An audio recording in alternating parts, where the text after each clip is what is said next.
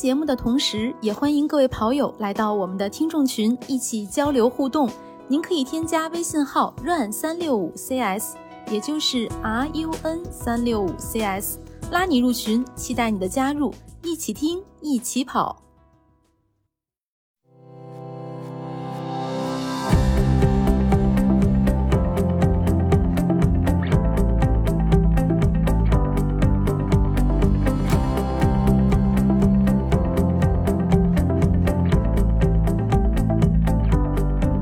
欢迎收听跑者日历，我是日本签证刚下来就赶上疫情的男子。Hello，大家好，我是非常非常想去日本再跑一场马拉松比赛的佳宁。大家好，我是在日本跑步前两天一不小心拿了一个冠军的 Amy。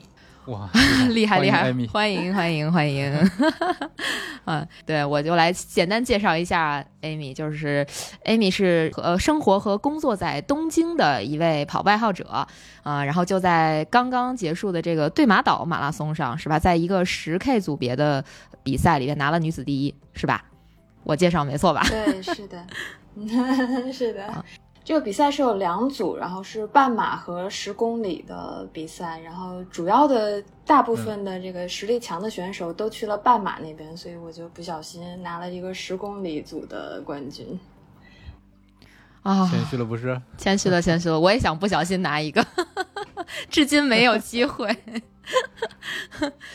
这个这怎么说呢？就是日本的比赛都挺让大家向往的，就是至少在疫情前啊，因为一是离得近，再一个因为日本本身的这个跑步的文化特别浓厚，就给我们就是刚刚兴起，就跑步刚刚兴起的这个中国大陆会会有一种就是很积极的影响吧。包括其实，在疫情之前，大家都会去对比说这个中国和日本的这个精英选手他的这个成绩啊，然后包括这个日本的马拉松比赛怎么样呀，这个中国的马拉松比赛又怎么样啊？其实这种对比存在了很长时间，只不过因为可能疫情这几年对大家无法出国，然后没有办法去国外比赛，那可能这方面的声音会小了一丢丢。不过就是说，日本一直以来它的这个跑步文化。其实挺让人羡慕的，就说这个词儿也不是说崇洋媚外啊，但确实是这样，挺让人羡慕的。去过日本的朋友可能大概都知道，尤其是去那边参加过比赛的，嗯，包括其实今天特别想从一个我们感觉像是日本人的一个春晚的这么一个赛事聊起，就是这个香根一传。那 Amy 之前有没有去看过这个比赛呀？啊，我去看过今年的。呃，年初的时候，因为它是有两天的比赛嘛，每年的一月二号和三号，我是在三号的时候，呃，去感受了一下这个快抵达终点的时候的那个大手町附近的一个氛围，因为呃，今年也是呃，怎么说呢，相对来说比去年疫情要稍微缓和一下，然后大家上街的这个欲望也比较强。当时我去看到的时候，已经有很多人等在这个快到终点的这个附近，然后有这个警察在赶这些人，说不要在这里面长这个地方长时间停留，要要快快点离开，就是还是不要围观，这样人人聚集太多了之后，还是对疫情有影响吧。所以，呃，其实，在疫情之前，会是就是大家站在。整个沿线从东京一直到香根，有的人会去为了观赛跑到香根去，特意跑到香根去观赛。所以电视台的这个从快接近元旦的时候就开始播这个特辑节目，然后整个相当是一个大家假期娱乐的一个收视的。呃，重点也是香根一传。这种时候，就是说，那个就是香根的一传，他他在举办的时候是日本的假期吗？是新年假期吗？是是相当于这么一个时间段吗？是因为每年的元旦是最长的一个假期，大概呃会所有的工呃上班的人都能休到一个星期左右的假期，所以在一月二号到三号的时候，大家都是在放假期间。相当于所有人都在关注，是吗？就是不管你平时跑不跑步，可能你都会关注这个比赛。嗯，是的。那像这种他预热的这些节目，一般都会播点什么呀？呃，从这个选手的，就是今年的，呃，哪个学校有主力选手的情况去采访，然后一直到跟拍他们的，你说训练，然后啊到。这个沿线的今年的情况、天气的预测，然后种种方面，包括更重要的一点是，每年有这个对鞋的一个关注。今年有，比如说，在这个所有参赛选手里面，有百分之多少是穿这个 Nike 的，有百分之多少是穿这个艾诗克斯的，这个是一个每年的关注的重点。啊，哎，这个跟我们今年关注的点也差不多，我们还专门做了一期节目，就是讲这个香根一传他们的装备。啊对对对，是这么回事儿。所以其实关注点都差不多，是吧？是的，呃，但是你像艾米说的，他们在比赛中间会有之前的一些专题的节目，我觉得这还挺有意思的。在国内的话，可能很难去给一个跑步比赛做这种专题，感觉像是比如说某一场英超比赛之前的那些片花，或者说官方集锦官方预测之 预测类的东西，对，啊，有点像这个，嗯。嗯，还挺有意思，把气氛拉满。啊，对，哎，我其实有一个小问题啊，就我不知道，就是这种香根一传这种比赛会跟那个学校的荣誉感结合在一起吗？就比如说，我可能是早稻田毕业的，或者我可能是那个呃，叫是日本体育大学还是东体大毕业的，就是这是我们学校这个今年要参加这个香根一传了啊，然后呢，就可能大家平时的讨论就会有有那种怎么说呢，归属感方向的那种那种聊天方式吗？不对，是会有的，但是这个相当于这个田径长跑田径部的这个实力强的学校呢，和其他的一些，比如棒球和足球这这其他项目还不完全一样。像这几年的呃强校跟青山学院大学、巨泽大学，呃非常、嗯实力非常强。呃，像早稻田就是曾经也出现过像呃。呃大破节这样的选手，但是这这两年嗯可能并不是一个能夺冠的这样一个状态的，所以就会这个声势会弱一些。当然，当然也会有这个呃学校的这个荣誉感和怎么说呢，这个集体意识要要，尤其是这个它是一个接力赛的项目嘛，会有是呃嗯虽然拿不到这个冠军、亚军这争夺战的这个呃水平，但是每年的这个关注点也会在，比如说能不能拿到这个种子权，或者是在这个、呃刚刚能出现或者是出现不了的这个，或者是呃这种水平的学校，也会是一个报道的，就是记者关注的重点，会有一些什么感人肺腑的一些小小片段呀、然后他的那个曾经的教练会有一些什么呃呃给大家。加油打气的一些一些那个小故事啊，然后像这个食堂大妈怎么怎么为大家奉献的这种背 背后故事啊，食堂大妈也 就是会都各种样的就是周边花花絮也会有。真好玩儿嘿，会有关注的，就大家的这个关注点会有其中的某一个选手吗？比如说，可能今年，呃，打个比方，大破节在参加这个比赛，那是不是就像他这种明星选手，就很多人关注，很多人追星，就追单个的人，而不是某个学校，这种会有吗？呃，会有，比如说像这个香根传传里面的选手有参加这个东京奥运会的三千米障碍的，今年有叫三浦龙司的这个选手，他已经是到这个、嗯呃奥运选手级别了，所以会嗯呃有嗯关注他。还另外有一个三十一岁的这个选手，他是在当过。中学的老师之后，然后又回去上研究生，然后他在重新圆自己的这个香根一传的梦，然后他又重新加入了长跑步，又会有这样的一一些自己的故事的选手。其实，在咱们刚才聊的那些里边儿，有有一个小小的点，我我不知道你们注意到没有。其实我一直在管这个香根一传叫一传，但是其实 Amy 在说的时候，她有时候会说它叫香根一传。其实我想问一下，这个有区别吗？还是说只是大家念法不一样而已，没有什么说哪个是正确的，哪个是错误的？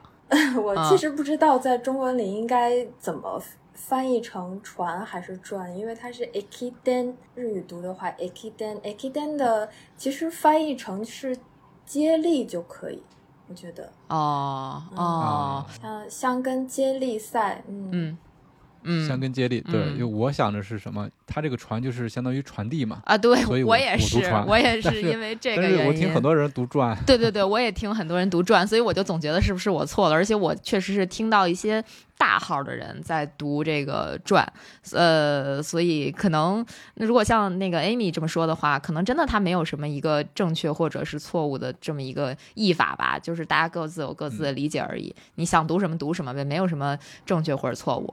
稳妥一点就是箱根接力赛。对，好嘞，这接下来 Q 到他，我就说箱根接力赛。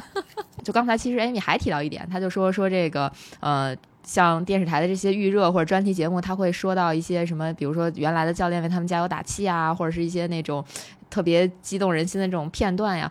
是之前我们一直在聊说，日本可能有一种文化，就是大家特别喜欢看这种青少年特别热血的这个样子，是不是？这也是他们去做这些宣传片的其中一个点。嗯，是的，我觉得像总是会在拍电视节目，你要把一个。嗯，怎么说？平淡的事情也要弄出渲染出这种具具有这个 dramatic 的感觉，对，所以要要出人为的制造一些这个激动人心的场面，其实也是。就是有些不跑步的朋友会问，就是马拉松有什么好看的？或者这个长跑那么无聊，嗯、就是从始至终都是非常平淡的这种感觉，你你你。在观看的时候有有什么有觉得它有什么意思？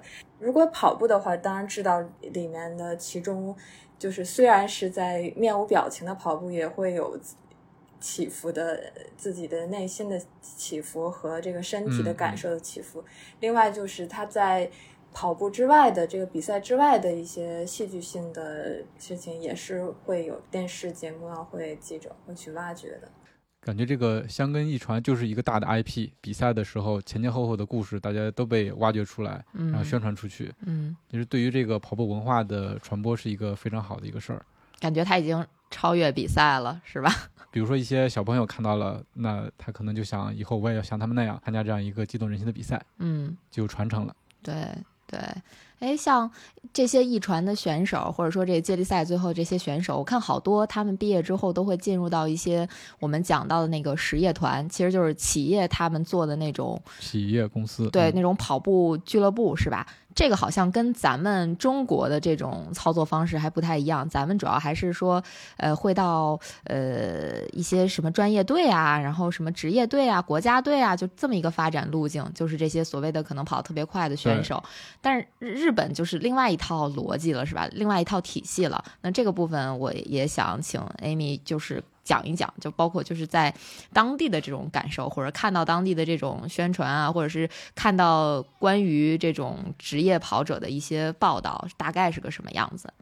首先，参能参加这种箱根接力赛的选手，他们的水平都是非常非常非常之高。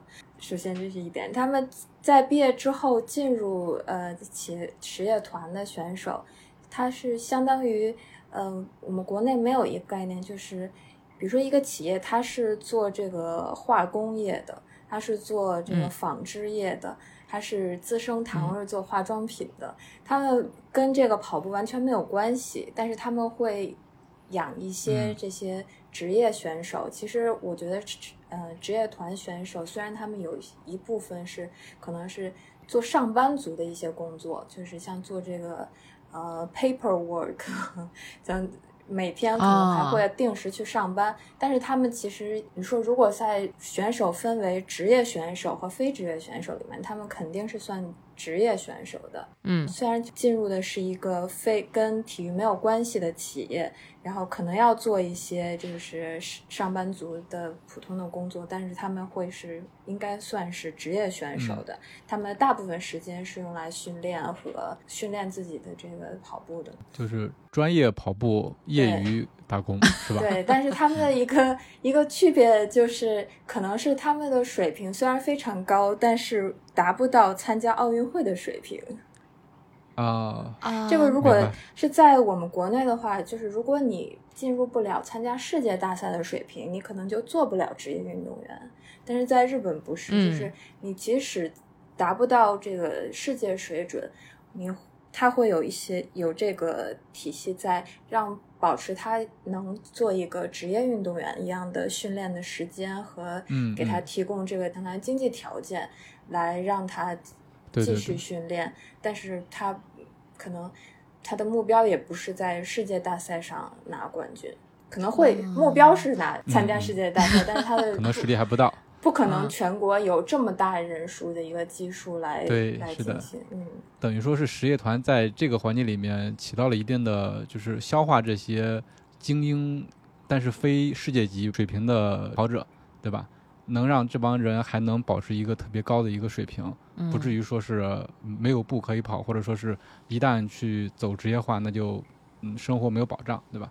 所以在这方面起了很大的作用。嗯，是像今年已经破了日本的国内万米纪录的这向泽晃，他也是嗯曾经是这嗯个香根一传的选手，然后他现在是实业嗯团的、呃呃旭化成这个化工企业的选选手，他的成绩已经可以到刷新日本国内纪录，但是他的成绩没有破这个世界。呃，田径锦标赛的这个参赛的资格的那个时间，所以他今年可能去不了美国参加田径世锦赛。就是啊，如果是像这种呃男子一万米的这种项目，就是这个亚洲选手也是现在很难就是冲击这个世界的顶级水平。在这种项目，比如说中长跑项目也是，比如说像这种五千、一万也是，然后像八百、一千五可能更是，像这种可能你在国内拿到顶级水平，你甚至在亚洲达到顶级水平，都没有办法参加世界大赛的这种项目，像这种实业团的存在嗯是会为他们提供一个训练的条件。明白，因为刚才就是 Amy 提到的这个向泽晃，就是我们也就是怎么说呢，就是认识他的朋友也会把他昵称为这个大姐。这个向泽晃是在中国国内也是比较有名气的，就是也是因为他去参加这个香根接力赛啊、所以圈了一大批粉吧。他长得也不错嘛，奶油小生似的。然后，哎，其实就像 Amy 说的，就实业团会给呃可能。不是世界顶尖水平，但是他在这个项目上，可能在日本范围内或者是在亚洲范围内是一个顶尖水平的选手，提供一个训练或者说一个外在外加上一个工作的这么一个机会嘛，让他们能够继续他们的这个算是职业体育的这个生涯，是是一个呃怎么说呢？未来可能在中国国内，可能一些企业会去探索的一条新的路，因为我看现在其实国内也有一些企业在做了对对对，也其实是在嗯做了的。嗯，其实我有一个小问题啊，就是这些实业团应该不只有男选手吧？是不是也有女选手啊？这个其实我以前没有研究过，我就是忽然想到的。像像泽晃的这个队啊，应该是没有女子队的，但是像呃资生堂是有女子长跑队的。哦，那其实就是哦还是有分事业团分分哪个资生事业团，堂对吧？好像没有男子队。哇哦，啊 对，平衡了。啊，那很有意思，很有意思啊！这个嗯资生堂本来是做化妆品的嘛，对吧？呃，当然这个也不是说男性不能用化妆品，不过感觉有女子队应该是更合理一些。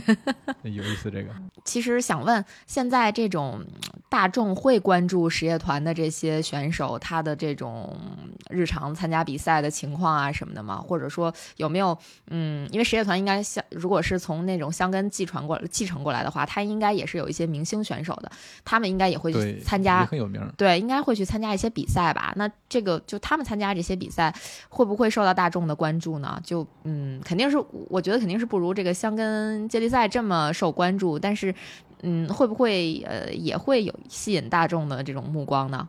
如果说大众关注的级别，可能除非你在世界大赛上拿冠军，或者是刷新这个记录，除非是跑圈儿或者是跑，嗯，对跑步有关注的，应该就算小众的人才会去关注这些，嗯，没有说创造国家级、世界级记录的这些人的成绩了。其实大部分的跑者，就算嗯在大学拿到成绩，然后进了实业团，然后。呃，也是会在默默无闻中，然后结束自己的 职业生涯，这肯定是绝大部分的。嗯嗯嗯毕竟它是一个竞技体育嘛，还是挺残酷的，而且跑得快的人那么多。你像被大众知道的，其实你除非拿过冠军，或要么就是你的成绩特别好，嗯嗯嗯或者有其他特别突出的地方，才能会被别人记住关注。嗯。那他职业生涯结束之后，就继续在在这个呃实业团里边，或者说在这个实业团的这个呃实业团应该是指这个跑团啊，或者我就我就简单这么叫，是他会在这个企业里面继续去工作是吗？就是只是说不再做职业的训练了吗？呃，其实现在出路有各种各样，有在这个企业，比如说放弃做职业选手之后，再继续在同一个企业做上班族，或者是呃嗯做呃学校的教练、老师，或者做跟运动相关的一些，比如说辞掉这个，嗯、现在这个企业去做其他的运动相关的一些创业。另外是我今年、嗯呃参加跑步的活动认识的一个呃教练呢，他是呃从实业团退役之后，然后自己开始做 YouTuber，然后把自己的这个日常的训、啊。训练的或者参加比赛的这些视频发到网上之后，也是不断的刷新自己的记录，甚至比自己在实业团的时候还自己训练的时候，比在实业团有教练、有这个队友、有整个的一个有食堂这个时的时候，还要成绩要更好。然后他又开始回去参加一些就马拉松的比赛，然后拿到一些冠军，然后就又开始重新自己训练，变成一个以市民跑者的身份来继续自己的职业生涯，也是有这样的。啊啊，那等于说脱离了专业训练，脱离了实业团，按照自己的方法来，反而成绩提高的更快了，是吧？，self training 还挺有意思啊，嗯有点像国内的那种从专业队退下来之后，然后自己自己 coaching 自己。最后成绩比原来在专业队还好，呃，确实是也，就国内也有这样一拨人，也是有的啊、那有点相似哎，哎，其实有个问题，对我没写到提纲里，但是我我也是又忽然想到了，我怎么老给 Amy 出这种题？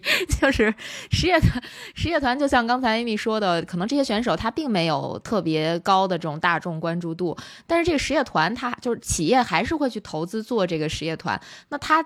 去弄这个实业团的目的是什么呢？是在各大的这种比赛里边，让他们穿着自己的衣服，然后去做广告吗？就这我这是我能看见最直接的一种方式，或者说他还有别的什么什么这个目的吗？是国家战略吗？打听一下。其实香根玉传是每年的一月二号和三号接力比赛，但是一月一号有一个实业团的，每年有一个新年节 New Year Ekiden，嗯是有是嗯所有的都是实业团的这个也是会呃电视台直播，然后会整个呃跟相跟一传是相近的一个形式，然后以这个实业团选手的接力赛的这样一个形式来进行的，所以他们也是虽然一年只有一次会，但是会有这个呃大赛的，像女子选手会有女子的这个实业团大赛。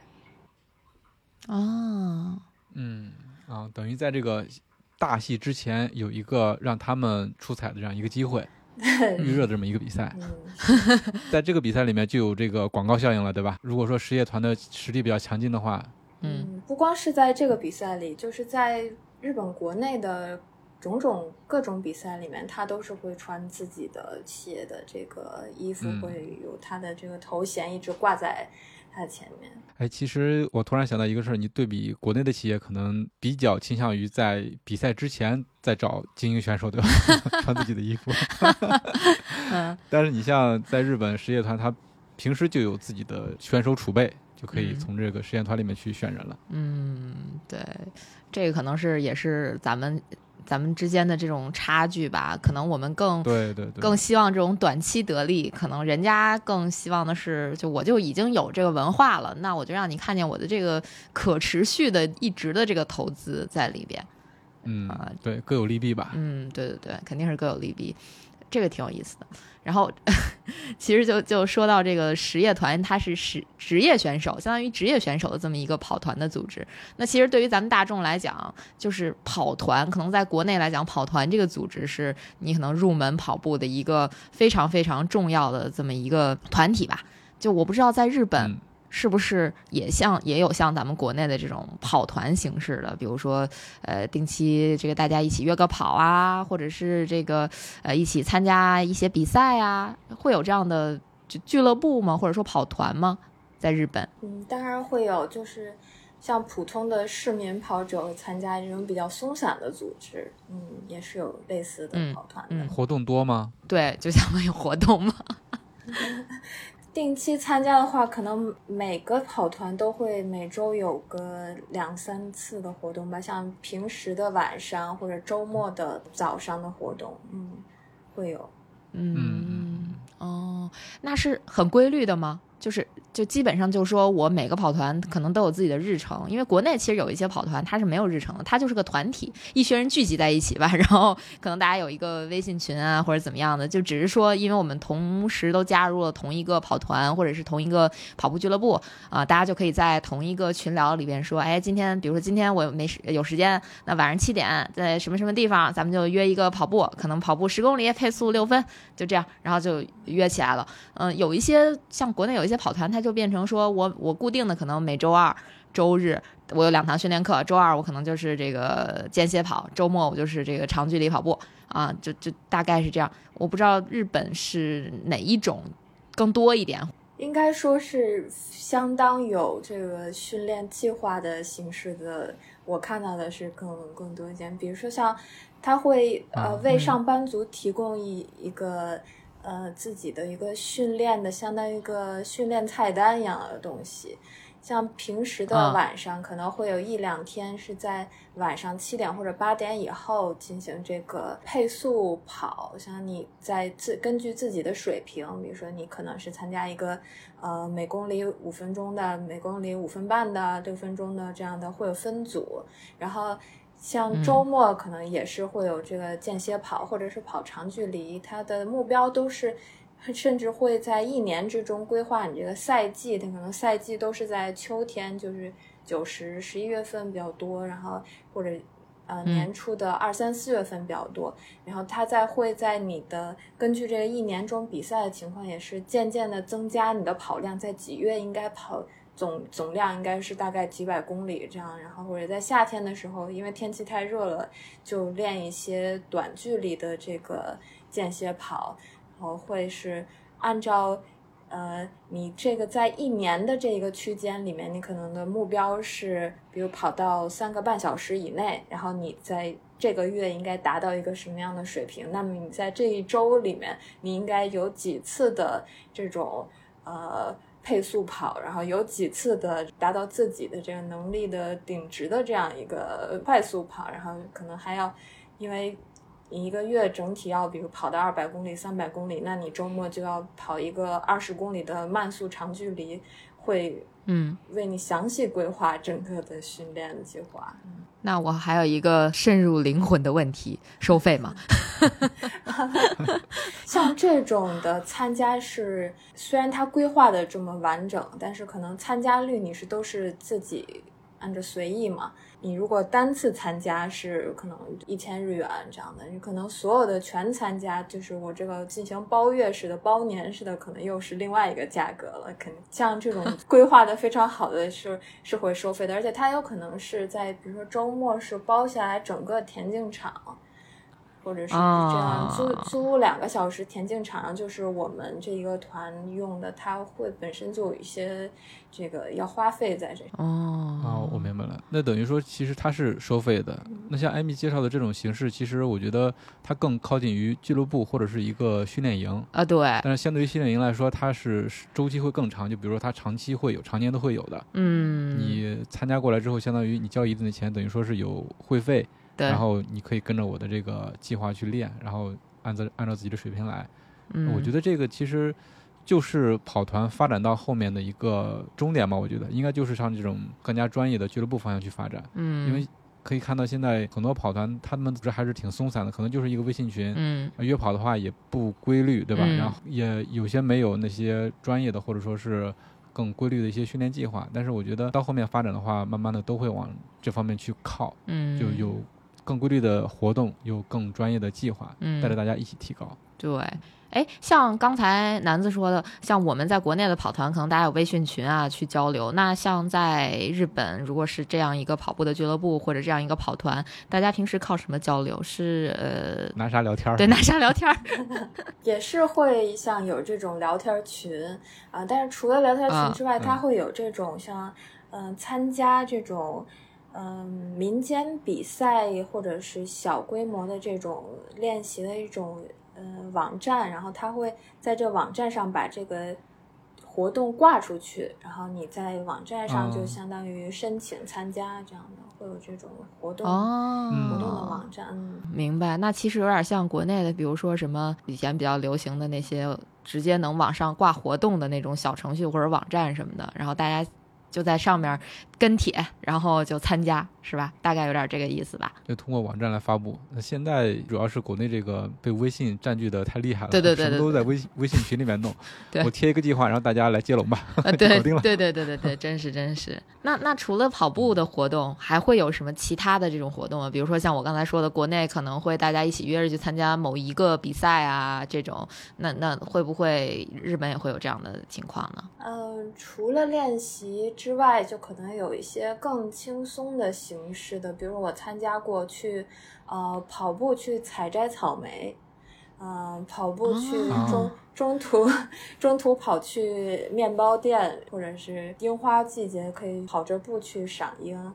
然后夏天的时候，呃，下个月我会去参加，比如说，因为夏天很热嘛，在嗯、呃跑完这种嗯短距离的接力赛，然后之后去 barbecue，啊然啊，后、啊，除了训练，还有一些更加放松的活动。动，啊、对，或者是教练拉了一个赞助，是有这个品牌的新鞋的试鞋的活动，然后可以去。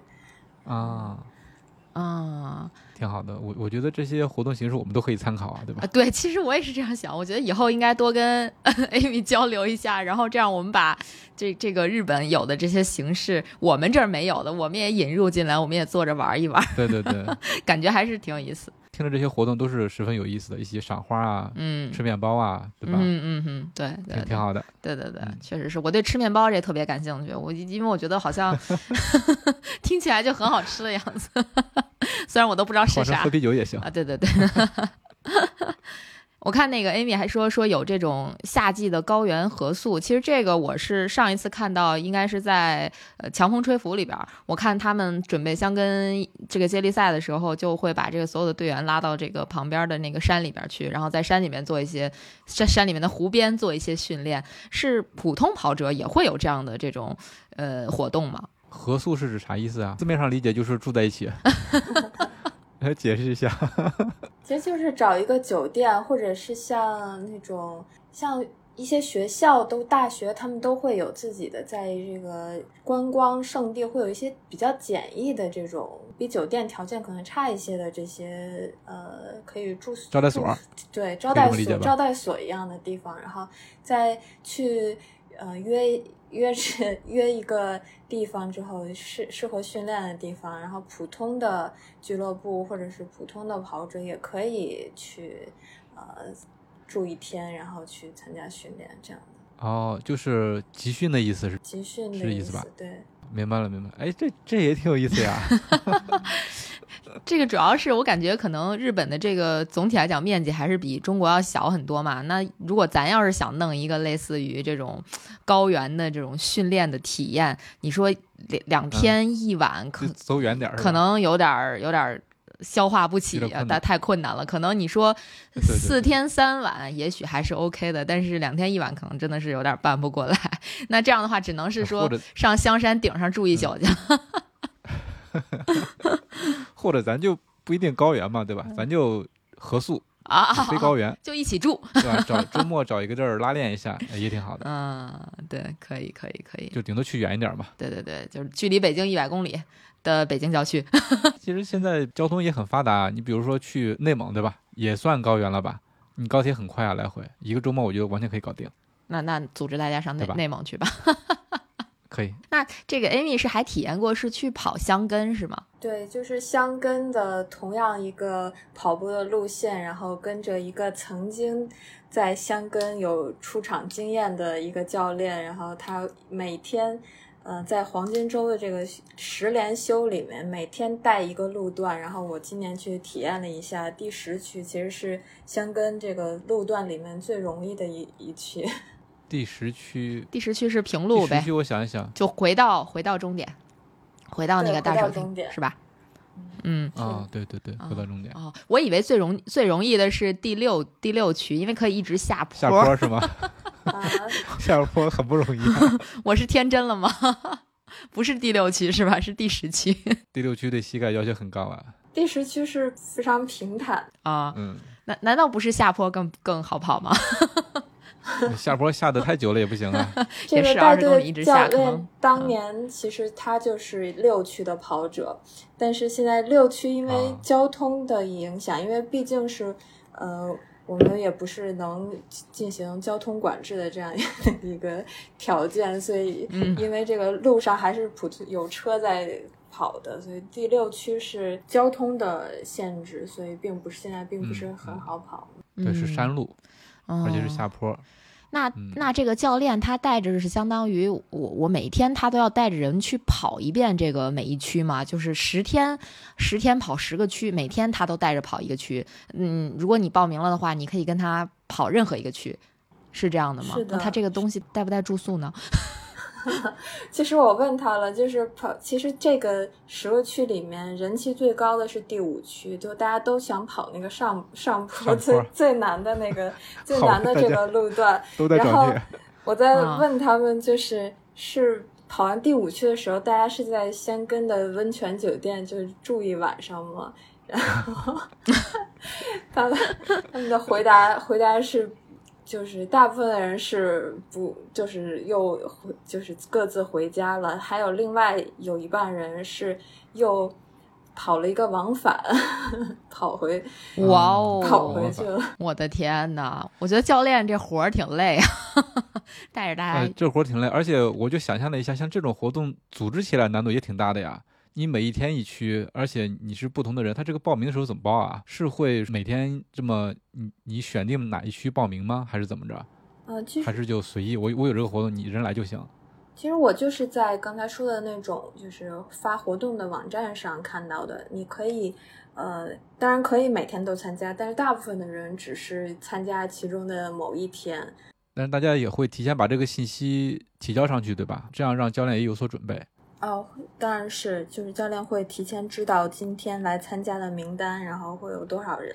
嗯嗯，就是还挺复杂的啊。那就是大家在 我想象一下，在某一个点集合，然后呢，就是开始一起跑，跑到终点解散，是是这样的吗？嗯，对，大部分是在车站集合，从一个一个在一个车站的换乘口然后集合。其实他这个活动已经嗯组织了大概有七八年的时间。已经是每年他都会带在黄金周的时候带普通的这些市民爱好者来去去尝试一下这个路段。哇哦，那大家配速应该都不一样吧？怎么能一起跑呢？有门槛吗？难道是起点拍照，然后就各自按各自的配速飙起来，最后终点见吗？呃，其实不是，就是大家都是以一个几乎是最慢的。配速，因为毕竟这个每个路段这都是二十公里左右，对普通人来说还是相对来说距离是比较长的。而且大家是在一个能聊天说话，然后聊这个跑步的相跟的这个相关的一些小插曲，问教练你当年是怎么跑的，这样 一些能在普通的这个聊天的这个非常慢速的这种情况下，所以基本上是。每公里六分半到七分钟这样一个基本上所有人都能跟得上的这样一个速度来跑的啊！你说的这个黄金周是指中国的黄金周还是日本的黄金周啊？嗯，日本的黄金周是每年的五一期间。五一期间啊，那其实如果以后大家去日本旅游的话，可以考虑五一期间安排一个这个香根体验。这还得配一翻译，不然的话没法交流啊。上网站看看去，学学日语。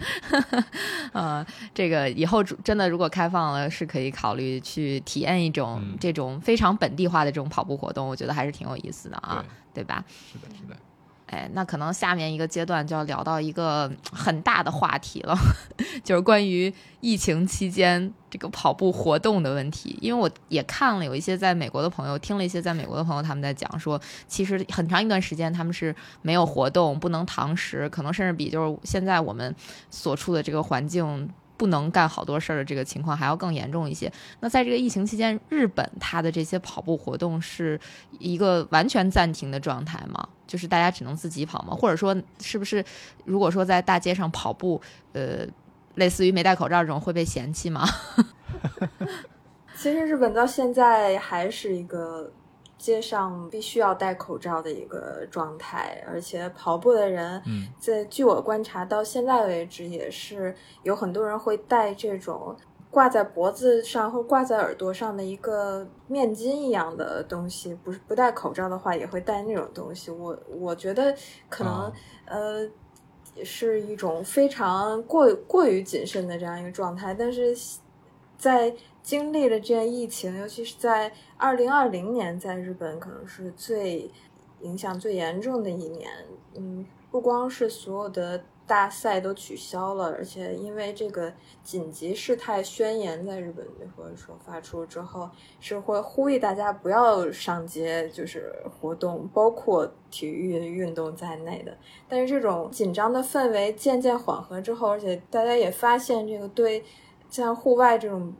距离比较人和人之间距离比较远的运动，对于这个疫情没有什么影响了。之后会渐渐的，普通人在上街跑恢复了，在二零一二一年或者今年已经恢复了。像比赛的话，今年的比赛是在上半年的比赛会是，嗯，可能大概有一半的情况是取消了，但是开始渐渐的有一半又正常的开跑了。像下半年就是基本上现在。看，现在看来是渐渐的一个恢复到原来的正常的一个情况。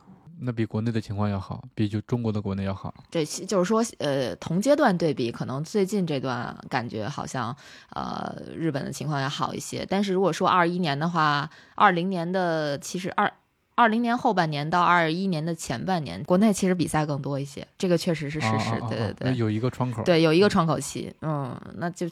咱们就是此消彼长了一下。那现在国内下半年的比赛消息还是很少。嗯。但是日本像刚才像 Amy 说的，已经有一些比赛了，是吧？嗯。Amy 有有报比赛吗？下半年的？嗯，就是像我今年呃三月份报了一个半马是取被取消了，然后四月份去参加了一个十公里的比赛是照常开了，然后像我嗯嗯。这个上星期又去了一个呃十公里和半马，这个比赛也照常了。下半年我会九月有一个半马，目前是这样。像秋季的这些比赛啊，像大型的这个人数都比较多的，像两万人、三万人这样的规模的马拉松，可能十月、十一月也会都开始照常报名了。然后明年的东京马拉松，每年的一个最最重头戏的，大家都。都是打破头想要参加东京马拉松，最近也把这个报名的这个日程放出来了，大家可能都开始摩拳擦掌了。嗯，哎，那就着 Amy 这话，咱们就聊聊东京马拉松吧。对。在日本也是一票难求，是吧？对我，我，我，我，因为我看过一个，就是我，我插一句啊，就因为我看过一个，不不能叫一个吧，我看过两次，就因为我参加过两次东京马拉松，二零一七年和二零一九年两年的东京马拉松我都去了，我我看见过同一个人，他举着一张牌子，上面就写着自己多少次落选这个东京马拉松，真的是同一个人，呃，是应该是我拍到了一次，我朋友拍到了一次，确实我们对比了一下照片，是同一个人。就就是已经火爆成这个样子了吗？就这么难中吗？可能十年或者说多少年，他都就没有办法去抽签抽中吗？就即使在日本国内，大部分名额都给到日本国内的这种情况下，还是一票难求吗？跟汽车摇号似的，好多年不中。东京马拉松的中签率，我如果没有记错的话，应该是在百分之七点几这样的一个，就是中签的概率在十分之一以下，所以连续落选这个概率也是很高的。我应该报过两次，也都落选了。嗯，二零一七和一八。那这未来就比如说像明年。感觉中的几率会大一点吗？我怎么感觉好像还会很小？因为明年照这个之前没关系，对，照这个样子来讲，就是它还是一个应该是一个开放的状态，可能外国的跑者也可以去报名了。感觉这个就是以现在大家的这种参赛热情，可能报的人只会更多，不会更少啊。这中签率不得直线接着下降？没错，在今年的秋季的比赛，一些像金泽马拉松、富山马拉松。啊，已经开，已经都是关闭这个报名期期间了。注报名的人数都是超过了疫情之前，而且在这个报名费也都上涨的情况之下，然后大家的热情非常之高。像以前这种不用抽签的比赛都开始要要抽签了，所以像东京马拉松预计明年的呃报名人数就会创新高吧，也就是说概率更小了。大家都给憋坏了，都等比赛呢。真的是，但是有比赛可以报，就还是挺幸福的啊！就是所有人，就很多人都是眼巴巴这望着呢，就希望赶紧能有比赛可以报一报，有比赛可以跑一跑，不然这个训练怎么办？是吧？白训练周期太长了。对对对，就比较功利的想法啊，大概是这样。其实就听 Amy 这么说，就是疫情之后，是整个的这个日本的跑步环境又有一个，或者说日本的这个跑步的热情又有一个进一步的高涨吗？是是这样的吗？是的，因为看这个 Strava 去年的一个统计显示，大家花在跑步上的时间都比疫情之前更长了。然后，而且创自己的个人的这个 PB 的普通的跑者是。在疫情之间会比疫情之前会更多，所以是在虽然大家是憋着没有参加比赛，但是在自己的个人的训练上是都没有任何懈怠的感觉。我觉得国内应该也是这样的情况。如果说有谁做了统计的话，一定是这样。觉得大家的水平真的是直线上升。以前我们节目里好像也聊过这种。嗯，那日本其实就是说跑者还是挺多的，就在。整个的这个，包括你接触的这个范围内，其实身边跑步的人应该是很多很多吧？嗯，是吧？因为，呃，首先是日本的这个马拉松的这个，嗯，参与的这个历史肯定比较长了，在七八十年代可能就有普很多普通人开始跑步了，所以像，嗯，他们的这种高龄的跑者会会非常多。另外就是像，因为。学校有会这种田田径队，会有这相跟遗传的比赛，这个呃，相当于把这个长跑在普通人看来不是一个主流的呃运动，也会。关注度会相对来说会高一点，所以像明星的选手也会多一些。总体来说，跑步环境、跑步的人数都是非常多的。哎，确实是我前两天刚好看一本书，那个书里提供了一个数据，他说应该是在二零一几年吧，说日本这个完成全马的人数已经比美国的完成全马的人数还要多了。就是咱们就看光看地理面积来说，这是一个不不可思议的数字。所以就说日本人还是挺喜欢跑马拉松的。是的，尤其是全马的人口，全马人口非常多。像像我自己，因为平常我觉得我自己的训练量不够，所以我会比较更倾向于参加十公里和半马的比赛。我觉得并不一定是要参加比赛就参加全马，但是周围的参加一些训练或者跑团的活动，他们是。参加全马的这这种频率之高，让我感到 非常惊讶。像在赛季之中，或者是这种每周都去参加一个全马比赛，或者是像一个普通的上班族，然后或者是一个月里面参加三次这样的，我觉得这种对自己的这个身体要求太高了。可能当然他们的训练量可能也是能能支持这样的一个这个参赛的频率吧。能者多劳，在国内也有像这样疯狂的人，是吧？背靠背的也有，精力旺盛，精神可嘉。但是从比例来说，还是日本的立场会高一些。你在中国的话，怎么说？这个跑步相对来说还是一个比较小众的运动。嗯，我觉得好像真的在日本看到的，就在疫情之前出国去日本看到的这个跑步的人，就是真的是肉眼可见的多。我记得我在大阪，呃，其实就是特别特别巧，就应该是在二零二零年的一月份，我那会儿去日本，在大阪，我就早上出去跑步，五点吧，五点出头，天还黑的时候，我就看见那个围着那大阪城跑步的人就已经有不少了。就这个其实是就让我觉得挺壮观的，因为如果咱们在国内就在那个时间段往前，就比如说一九年底啊什么的，虽然跑步也很热，但是你早上比如说五点多出来跑步，嗯，你很很难在路上看到很多人。就那会儿我我都可以说是我在这个这种传统跑步路线路线上是看到了比较多的人的，嗯，当时还挺震惊的。不过你选的也是一个大阪的跑步圣地大阪城啊，对对对对对，都在那儿跑是吧？就比如你五点去奥森，也能看到不少人。那那那是 奥森五点没开呢。那像平时我们我们在国内获得一些跑步资讯，基本就是说什么微博呀，或者是这个微信公众号啊，要不就是抖音呐，就这这些这些方式去获得这种跑步相关的一些资资讯。那日本一般情况下会从哪些地方去获取这些关于跑步的内容呀？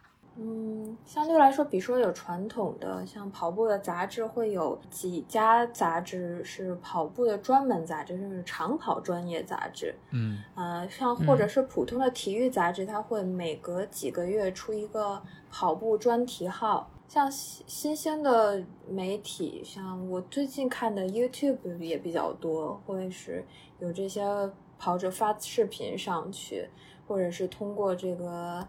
Instagram 发自己的每天在又在哪个路线跑步。我今天早上还在黄居跑步，然后看到我关注的一个女子的职业选手，然后她发了一条呃 Insta 说她她也在黄居跑步。偶遇网红的这机会还挺多的啊，还还是也是有。那这个传统的就所谓的跑步杂志，它是纸质版的吗？还是说它是电子版的？需要订阅吗？还是怎么样？就随时在这种，比如说书店啊，或者说报刊亭啊，都可以买到。会都会有纸质版，但它是也现在也发行电子版。比如说有一个叫 Runners，它是一个日本的主办这些呃马拉松大赛的这个也是网站，相当于你在网你在网站上申请之后，它会有一个。呃，比如说交报名费的这样一个系统，它是主办这个全国的几乎所有的大型的这种比赛的这样一个交报名费系统的网站啊，它有自己的一个杂志，几乎都是长跑的专门的杂志，每月一期这样的。另外，我会看，就像像 Numbers 是一个综合性的体育杂志，它会每季度出关于跑步的这样一个专题的时候，我也会买这个。像跑步相关的这个特别号，其实杂志来说还是看纸质的更有感觉一些。对我来说，反正是的，是吧？嗯嗯，因为现在报刊亭还是有挺多的，但是这个密度跟以前比是少了很多。而且我现在注意到这个报刊亭，它这个好像是上午开一段时间，下午开一段时间，就好像有一个时间窗口。这个我我可能看到周围的是这样，我不知道其他地方是不是。嗯，但是我自己回想起来的话。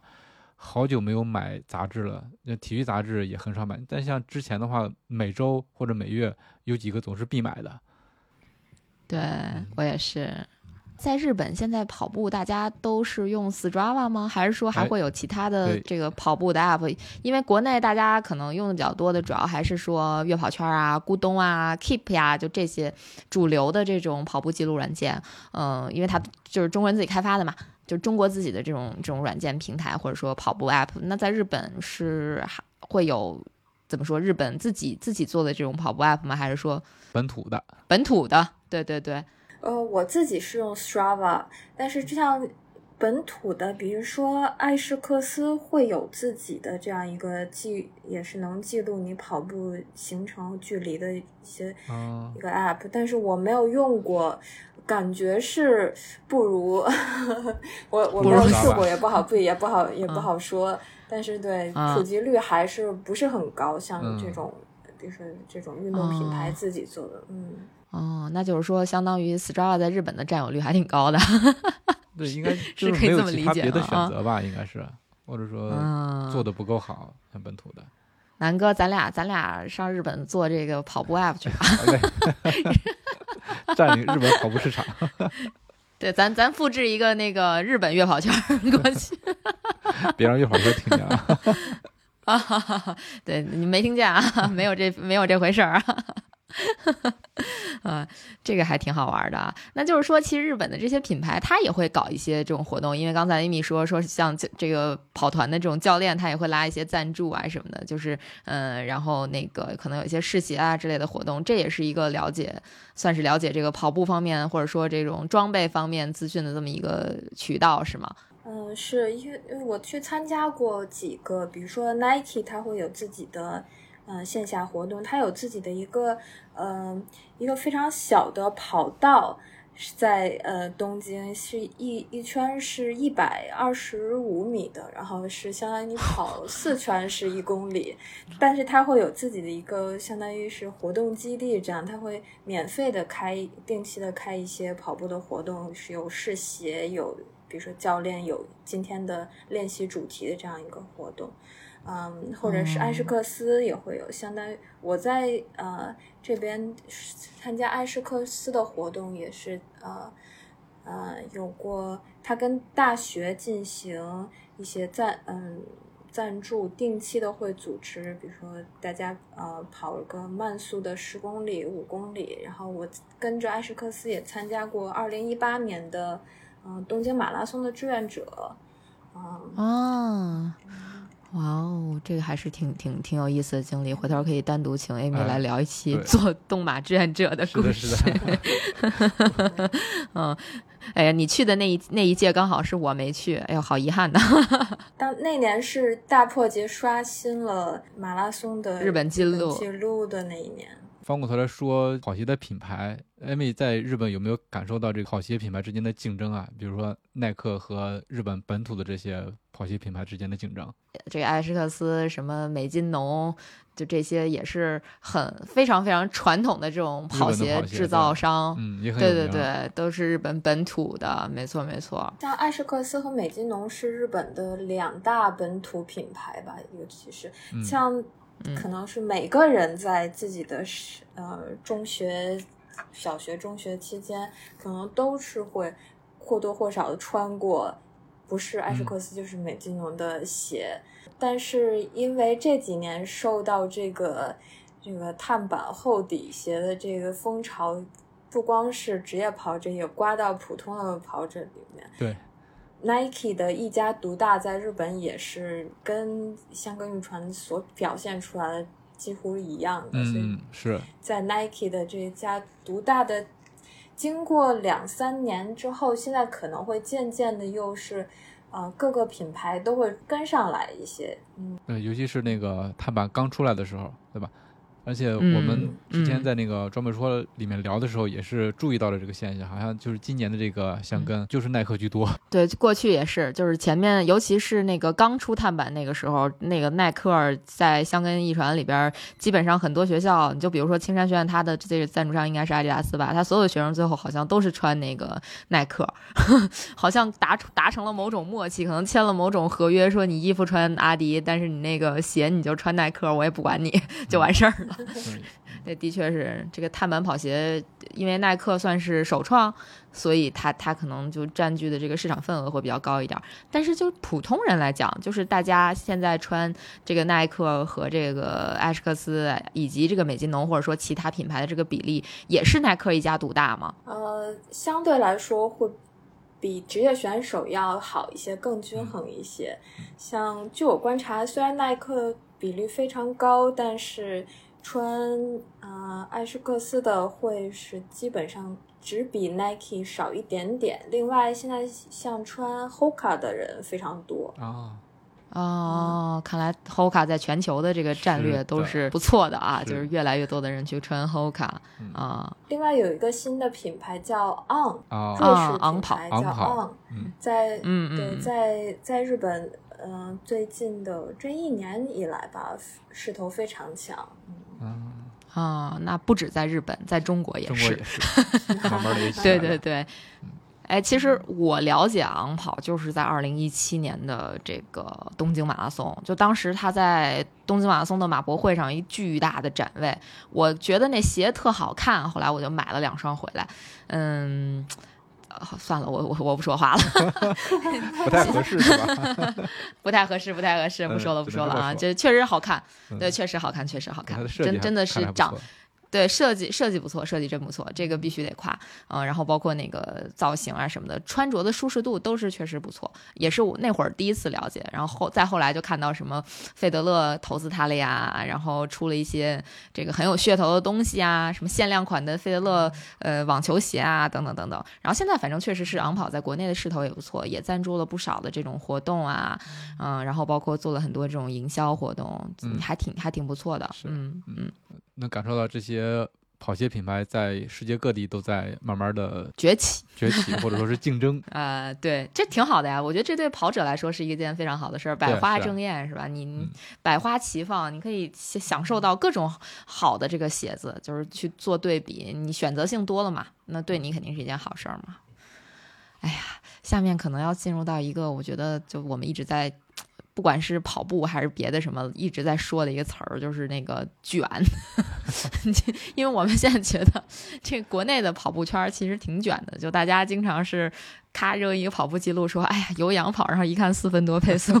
卷的很厉害啊！说白了，就大家已经就是可能不仅在装备上卷，在这个成绩上卷。就是我我说最早开始跑步的时候，大家可能觉得谁破四了都是觉得是大神，但现在你可能破三了都不一定是被叫做大神。嗯，不破三啊，对吧？你可能得这。对你得二四五和二四零以内，你可能才是就我们认为的这种呃市民跑者里边的大神。我不知道日本会有这么卷吗？因为本来日本的这个跑圈的跑步成绩，说实话还是挺好的。就包括咱们看那个什么 MGC 啊什么的，你就不管精英选手还是普通的市民选手，就大家好像都都成绩很好似的，就很厉害。那。像日常的这种跑步的这种小圈子里，大家会很很卷吗？在日本，这个我真的不是很理解这个 卷的。那看来不卷，那看来不卷。首先是人和人在就不存在可比性。嗯嗯。呃，而且对于我来说，就是跑马拉松，大部分的时间是一个怎么说孤独的。呃，活动，呃，虽然有些时候去参加跑团的活动或者参加比赛，但是我的大部分的跑步的活动是，呃，一个人，然后而且跑固定的路线，是我觉得对我来说是最重要的一个，呃，日常的活动，跟速度完全无关的这样一个每天的一个日常中的一部分。嗯，当然去参加跑步的活动，可能跟其他人聊天，呃，听他们说。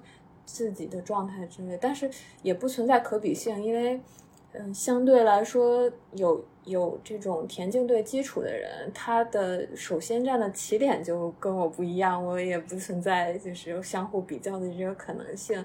当然，很多市民跑者能达到一个高的水平之后，在比如说全马跑到三小时以内这样的一个程度，但是，呃，或者三三小三个半小时，但是。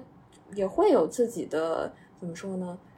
种种的条件的限制都不一样吧。可能有些人上班的时间就是不是很固定，不能保证这个练习时间，这个可比性不是不是非常强。所以我觉得好像没有这个。和和别人较劲，这卷的这样一 一种现象。对，所以我可不可以这么理解？就是可能我觉得在国内跑步，有些时候因为这个社交网络的存在，它的社交属性会更强一些。但是在日本，可能它没有像比如说微信互动性这么强，就大家动不动就在这个朋友圈或者是这个微信的群里面去晒一下，对晒自己跑步记录。所以相对来讲，可能已经很卷了，只是没体现在这个社交当中去。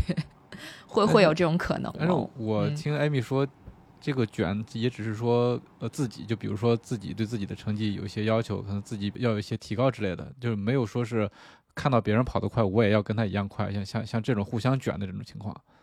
那我觉得这这才是正常的，对吧？不要那么卷嘛。反卷联盟，对啊，你就像乌贼大过节的，然后整天在那撸铁之类的，自己发朋友圈卷死你们。那个刚才咱们也聊了一点点比赛相关的内容，其实咱们在节目开始的时候就讲了，就在上周末，其实 Amy 去参加了那个一个十 K 的比赛，最后还拿了一个第一名。就是其实这个，我觉得作为我啊，我是有点想象不到的，就是我因为我觉得我可能这辈子都没戏，还是拿拿个什么比赛第一之类的。我想先问问感受，嗨，那不一样。是吧？有谁记得住第六名呢？对我们问问冠军什么感受，在一个这种比赛里边能拿一个女子第一，我觉得还是挺荣耀的啊，至至少我挺羡慕的啊。对，其实像我参加这个比赛，我也是，呃，因为首先它是。不是一个非常大规模的 比赛，它是中小规模的。这次比赛可能是往年在疫情之前，这个比赛的参加人数可能在一千多人的水平，然后今年可能只有一半左右，在六百多人的报名的人数。所以，嗯，因为它是在这个长崎的这个离岛，是对马岛离。呃，韩国非常近，所以历往年是会有一半选手是从韩国过来的。但今年在报名截止的时候，这个呃，这出境游、入境游还没有开放，所以相当于有一半的韩国选手今年没有今年没有来成。其实，其实像我参加这个十公里组，在疫情之前的呃冠军、亚军好像都是韩国女子选手，就在今年没有 没有。没有对手的没有对手的情况下，就就让我捡了一个漏这样子啊，那也很好，那也是冠军是吧？对对对，那也是冠军。十公里组别有多少人啊？到最后啊，今年的只有五十多人，五十多人，嗯，那也不错，那也很厉害了。但凡找五十多人，我也拿不了冠军。下回我给你组织五十个人，好嘞。哎，那就是像这种比赛和疫情前会有什么样的这个变化吗？就比如说会有没对参赛者有没有什么要求？什么要接种什么三针疫苗啊？什么要要核酸检测啊？有有有没有这种？有没有健康码？临时对有没有健康码？是要有这个核酸检测的，然后今年是这个大会自己掏腰包，从这个医疗机构订了这个核酸检测包，然后寄到每一个选手、每一个报名者的家里，然后，然后我再把这个呃检测包，就是只有投递到那个邮箱里，然后送还给这个医疗机构，然后我在网上可以查到自己的阴性这个证明。拿着这个证明可以去参加比赛，在比赛前三天完成这个检测之后就可以了。哦，那这还真得提前那这么说，我比较有疑问的是，第一个是这个其实它是一个正经的核酸检测是吗？就相当于要自己去给自己做一个采样，而不是说像我们可能最近一段时间比较熟悉的那个抗原检测，就是当场会出一个结果，可能这个结果不是特别准确的这种。它其实是一个就是核酸检测自测。是这种东西，然后他要寄回到组委会，让组委会去拿到一个地方去做一个这个怎么说呢？检测，然后告诉你说啊，你是阴性，你就可以来了。那一旦说他要检查出阳性来，你这个就会提前告诉你说，你你不用来了，是吧？你你你你你核酸检测是阳性，是是是，大概是这样的吗？是，它是核酸检测，是那个唾液检测，然后寄过来的是直接从这个医疗机构寄过来一个呃。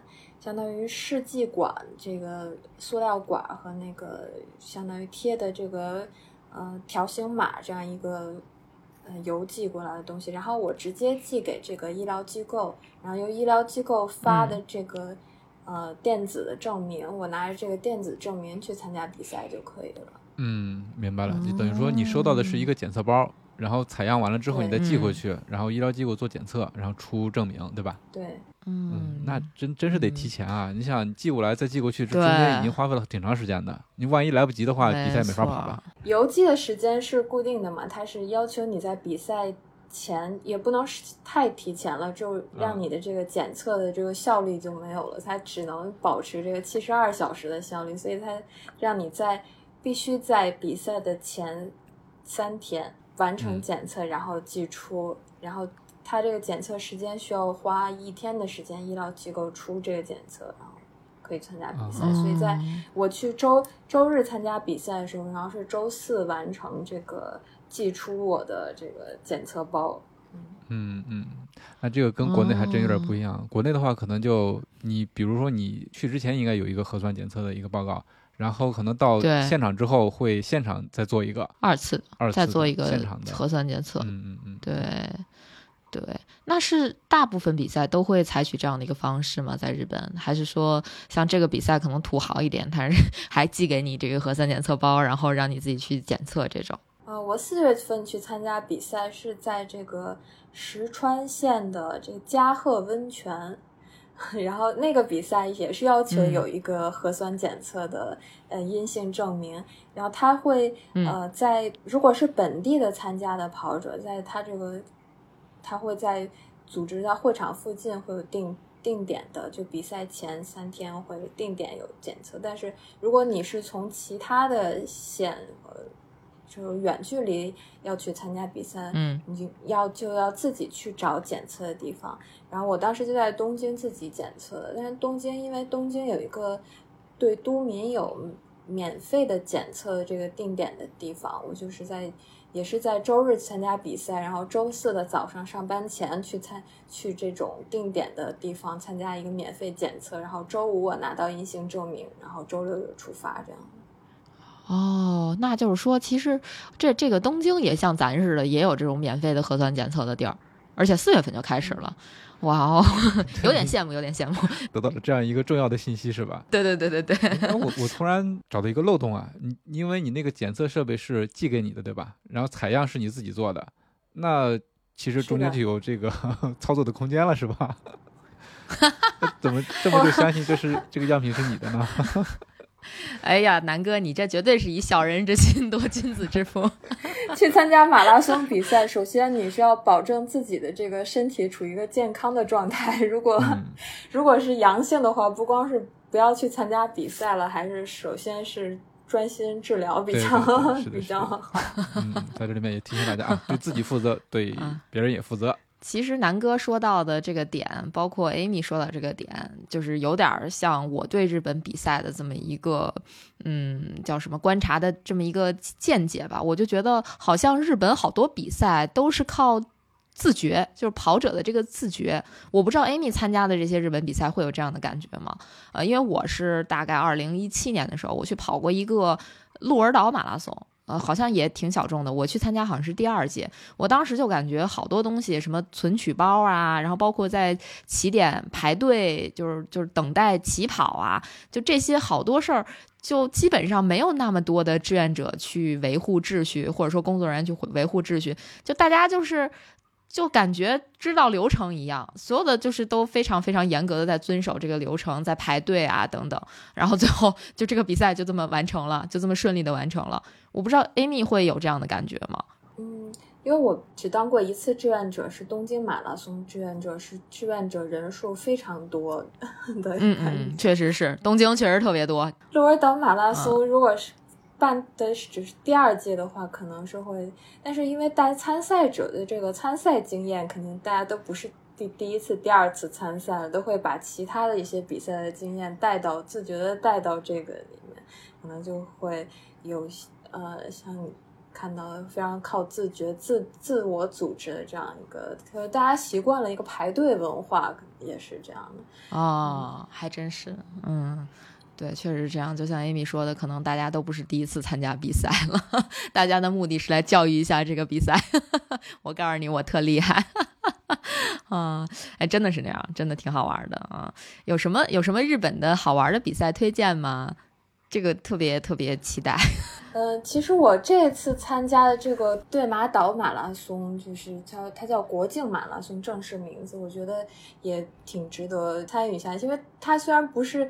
虽然跑步的水平不是很高，但是这个这个岛很值得一去。如果大家有没有听说过《对马岛之国内怎么翻译叫《Ghost of 慈慈西吗》这样一个游戏？我好像听过，就是因为对马岛这个名字我就很熟，我就就是第一反应好像我知道这个地方一样。如果是玩游戏的人，这个名字是非常闻名游戏界，所以它是在这个前两年得到这个全世界玩家的一个重口。好评的一个游戏，然后把这个你你现在对着两个不懂玩游戏的人，蒙古大军进攻这个对马岛的这样一段的历史，然后改编成一个游戏。它的这个对马岛的风景也是非常好，在海滩是这种，你会看到这种碧蓝的这样一个海水，非常平静的港湾，然后。我搜了一下这个游戏的封面，我看到过。嗯，我也看到过，我也搜了《对马岛之魂》，是吧？游戏没看，没玩。对对对，游戏没玩过，确实挺有名的。另外，它的比较具有挑战性的半马的这个标获得标高有八百多米啊，起伏非常大的一个难。有难度的路线，太有难度了，八百米的爬升啊！另外是大家对日本的可能是比赛中的这个补给的吃的会比较有期待。其实我也挺想去。对，如果疫情真的真的过去了之后，可以边吃边边赛这种。像呃冲绳的那霸马拉松，据说在。比赛开始一公里的地方就会有这个牛排吃，哇，那还怎么跑啊？据说 那我退赛。另外会沿途会有这个啤酒供应。嗯，大家记住啊，啊，记住啊，那霸马拉松啊，一公里处有牛排哈。这个诱惑也太大了。对，还有什么好吃的比赛？好吃的比赛，直接问好吃的。嗯。像山梨县这种种葡萄的地方，飓风之丘马拉松就是会，嗯，每个完赛的人都可以领到一一大箱这个飓风葡萄。哦，在途中补给也也会有有葡萄吃。这个好，这个这个太值了吧。这个太值了吧！我知道日本好像水果是不是还蛮贵的？我记得我有一次在大，好像还是大阪，就是在超市里边看到一颗西瓜，差点吓死，那价格好像得五百多块钱一颗，还是还是三四百，反正特别高的价格，就是在国内不可想象的价格。感觉能抱一箱葡萄走 参加一比赛，那这发了，这不得值回票价呀？嗯，值回票价。还是就是 Amy 说的这个啊，我我可以说几个我大概知道的这个日本的这个马拉松好吃的。就我参加，我刚才说我参加的二零一七年的那个鹿儿岛马拉松，它基本上就是从二点五公里开始，每隔大概五公里左右，它就有一个。吃东西的摊儿，就是他当地的那种小食，呃，或者叫小吃吧，就那种什么小点心啊之类的东西。呃，我我那年比较倒霉，我二零一七年去的时候全程都在下雨，所以我就没吃几口。但是人家真的是摆的种类特别齐全，虽然雨特别大，但是给你递补给的这些人都非常的热情。嗯，我实在是被雨淋了，有点吃不动。但是如果说有机会再去的话，我一定要再吃一遍。这是这是。这第一个比赛吧，就我觉得还不错的。然后还有一个比赛是我一直想去，但是一直没有机会去的，是在它叫我我我不知道日日文名怎么说啊，但是那个那个中文翻译它叫东北风土马拉松，应该就是在日本的东北。那个据说是在一个一个一个小城市里面公园举行，它一圈是那个半程马拉松，然后两圈就是一个全马。他说那个你报全马和半马是不一样的，就是因为如果你要是报半马的话，你只能吃第一圈，他到了第二圈会换食物，就是如果你跑全马是吃两圈，然后还不一样，菜单不一样，就觉得对对 对，我我对我就对这种比赛特感兴趣，就吃不一样是吧？哎，对，可能如果你对更长距离的比赛，像五十公里、一百公里的比赛，就吃的会更丰富，更是吗？妈呀，那我练练。有什么有什么这种长距离的比赛？是是越野赛吗？还是说也是路跑比赛啊？就是有好吃的的这种，毫毫无顾忌。像呃富士山比赛有路跑的富士山比赛，也有越野的这个。U T T M F 对越野的比赛和路跑，它有两个比赛啊。如果你越野的难度太高的话，可以去尝试一下这个富士环富士五湖的那个路跑的比赛。哇，那个也好，也得一百多公里吧？环湖富士五湖，它有一个有一个五十公里组，如果没记错的话。哦，好吧，五十公里路跑，我想想都腿软。嗯，这有能力的可以挑战啊，就是未来可以去挑战一下。其实富士富士山好像还是真的挺美的，我觉得去过的人都觉得还不错，还是真的，尤其是如果有运气能看到那个。在湖里映衬的那个富士山的山顶，好像据说还挺幸运的，是不是？好多人去富士山去了好多次，但是都看不到富士山，就是在富士五湖，在任何一个湖边那种。嗯，是的，这要看的天公作美了。嗯，不是每天都能有这好运气。还有什么好的比赛的推荐推荐？尤其是带吃的的，没完了。其实高水平的比赛，如果。想有想创自己的这个最好记录的，像高水平的比赛。像女子的比赛有，呃，名古屋女子马拉松应该是最有名的，完赛的奖品是这个 T Tiffany 的项链。嗯，这个我去过。我有两条，我还参加过他线上赛。有两条，天哪！另外，像比名古屋的水平更高的是大阪国际女子马拉松。这个我也知道，这个我二零年去的时候，好像是我走的那周末，它应该是一月份比是吧？如果我没有记错的话，还是三月，我忘了。反正我记得是我走的那个周末，它应该就是大阪女国际女子马拉松。这个比赛是有门槛的，是吧？对，它是有报名线。嗯。哦，就你到了某一个成绩线，你才可以参加，就是所谓的真的是高水平比赛，不是加引号的，是真高水平。多高啊？报名线是在疫情之前会稍微好一点，今年二零二二年的规模缩小，然后它的报名线又提高了，是三小时零七。哇，哦，女子马拉松报名线是三小时零七是吗？三小时。是的，女子马拉松的必须要接近这个三小时以内的水平才能报，所以参加能参加的人是非常非常之少。哎呀，幸亏我报不了名啊！我还想了一圈，我身边好像没有人能达得到这个标准，真是目前没有，太太高水平了。回头咱办一个啊。这咱咱也办一个北京国际女子马拉松，报名线三小时，没人能来参加，能来的估计就那几个。就我这次去参加对马岛比赛的那个获得呃半马的女子冠军的那个人是，也是有参加这个今年的大阪国际女子马拉松的。哇哦！嗯，那真是，我觉得有这种女子的高水平的比赛，本身就是一个非常好的、非常有意思的这个事情。这种比赛确实是看一看得了。嗯，对，咱们可能把门槛稍微设的高，也就是低一点点，可能就能吸引到不少人来这个参加。不过我之前听过一个比较，哎，比较怎么说呢？比较比较搞笑的一个事儿，就是呃，有姑娘说，为什么我要参加纯女子的比赛？周围连个帅哥都没有。哎，其实咱们聊聊这么多这个日本跑步的这些事儿，有一个人咱们肯定是绕不过去的。这个人可能就即使你刚开始跑步，你都知道啊，就是这这个日本的这个作家村上春树，就是他那本《当我跑步的时候，我谈些什么》，好像是真的是还挺受欢迎的。就很多跑步的人可能最开始都是看他的那个那本书入的门，而且村上他应该也是自己本身是一个挺爱跑步的那么一个跑者。我不知道他在日本有名吗？嗯，他的这本书当然是在跑者觉得日本的跑者也几乎是人人都看都读过的一本书。嗯，而且村上的跑步，他可以说是非常认真和严肃的一个跑者。如果你看那本书，就会发现他也是为了，比如说秋季参加一个全马的比赛，他会在七八。九月份逐渐的增加的跑量，他给自己的规定的是平均每天十公里这样一个跑量，可能月跑量在三百公里左右。我觉得这对一个普通的市民跑者来说也是非非常认真的一个训练了。嗯，而且他会参加。铁三除了跑步之后，还去参加铁三的训练，然后可以说是一个标准的日本市民跑者的严肃跑者的一个形象代表。我我对村上的 对代表形象，嗯。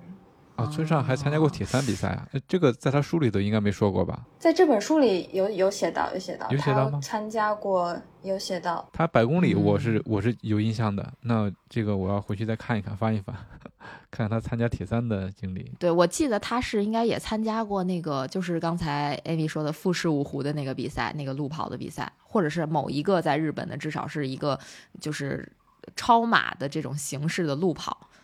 好像他还写过一些文字，呃，因为那那本书就是当我跑步时我谈些什么。这书其实说实话我没看过，我得回去翻出来瞧一瞧。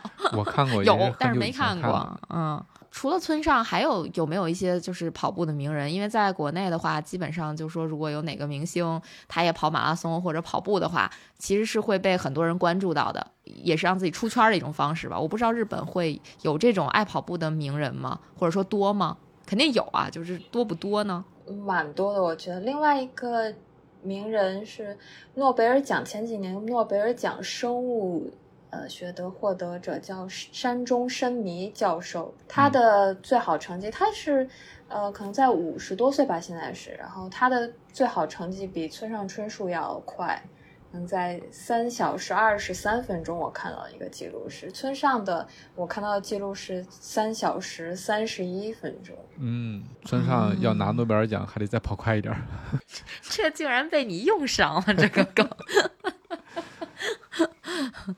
嗯，像这个山中教授会通过马拉松给他的这个研究所进行那个集资活动。哎，这个其实我我我觉得也是一个挺有意思的这种文化现象，就日本这种，呃，通过跑步或者说通过跑参加马拉松比赛去募捐的这种形式，是不是也算是比较常见呀？是，像每年的这个日本电视台会有一个，呃。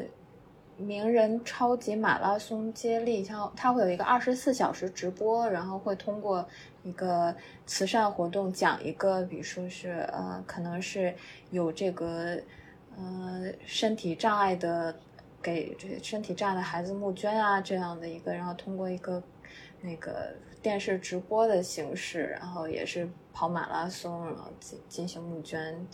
每年都会有，嗯。嗯，一个公公益项的这么一个活动，以跑马拉松的形式来募捐，对，以跑步的形式这种去去去做一些公益，还是挺好的，嗯，对，哎呀，今天已经其实聊了挺多的了，是，感觉对日本的这个跑步文化了解的更多了。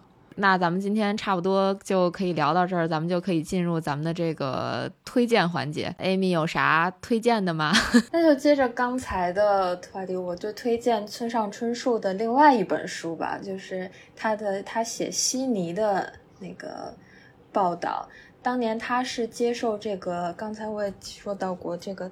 运动杂志叫《Number》的一个杂志，他给这个杂志写一个计时的连载，然后每天给国内发回一个小的报道，其中也是他对自己感兴趣的这个马拉松的项目写的最多。